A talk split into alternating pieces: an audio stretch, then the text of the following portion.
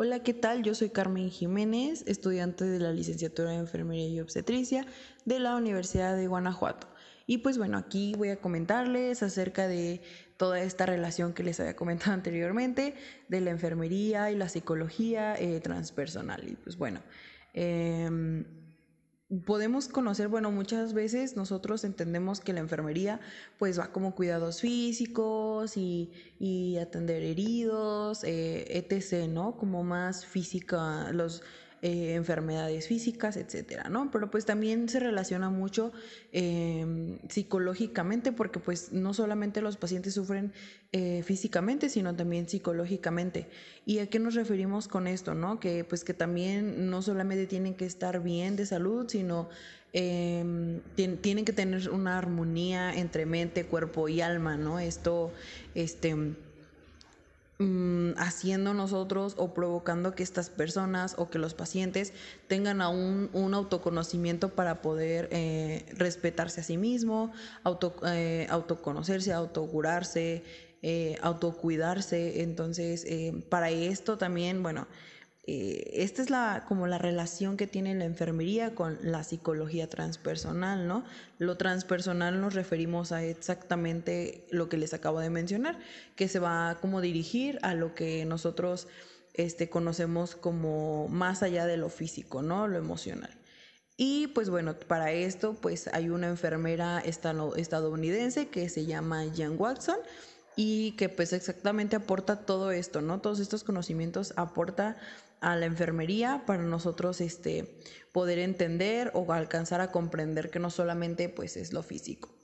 Jan Watson pues también nos aporta que también em, la teoría del cuidado personal, ¿no? Esta teoría pues aporta muchas cosas como las premisas que nos habla de, durante todo este transcurso de todo eso, ¿no? De cómo las personas em, van a requerir un cuidado como em, más, más, este, más personal, más este, un, cuidado donde se tenga una confianza de enfermera a paciente, donde esta ayuda se le pueda brindar no solamente física, sino como para eh, su alma y que estén como en paz. Eh, esto también pues va a referir muchas veces como a lo que le puede estar pasando en su vida, como el campo fenomenológico, que puede ser como los, las experiencias que ha tenido en su vida. Eh, también, pues bueno, la, relación de, cómo se va a cuidar esta persona, de su ego, de, lo que de lo que, de las conexiones que puede llegar a alcanzar esta persona consigo misma.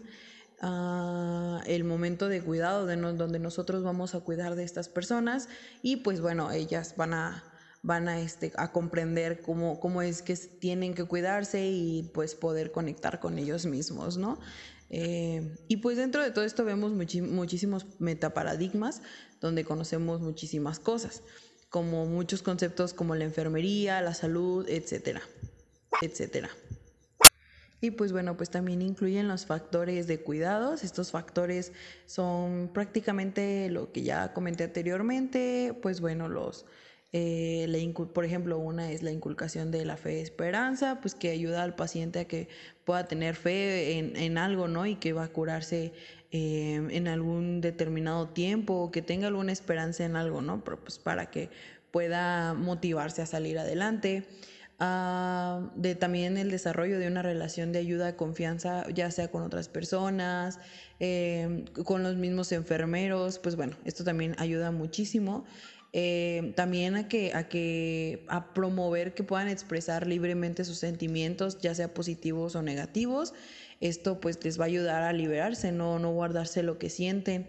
También pues, pues también y pues por último también tenemos em, lo que es la asistencia de gratificación de las necesidades humanas, donde podemos pues también inculcar que la persona pues pueda eh, saber que se, que se deben cubrir o satisfacer sus necesidades eh, humanas básicas y que pues tiene que eh, expresar ¿no? Lo que, lo que necesita o lo que siente en, esos momentos.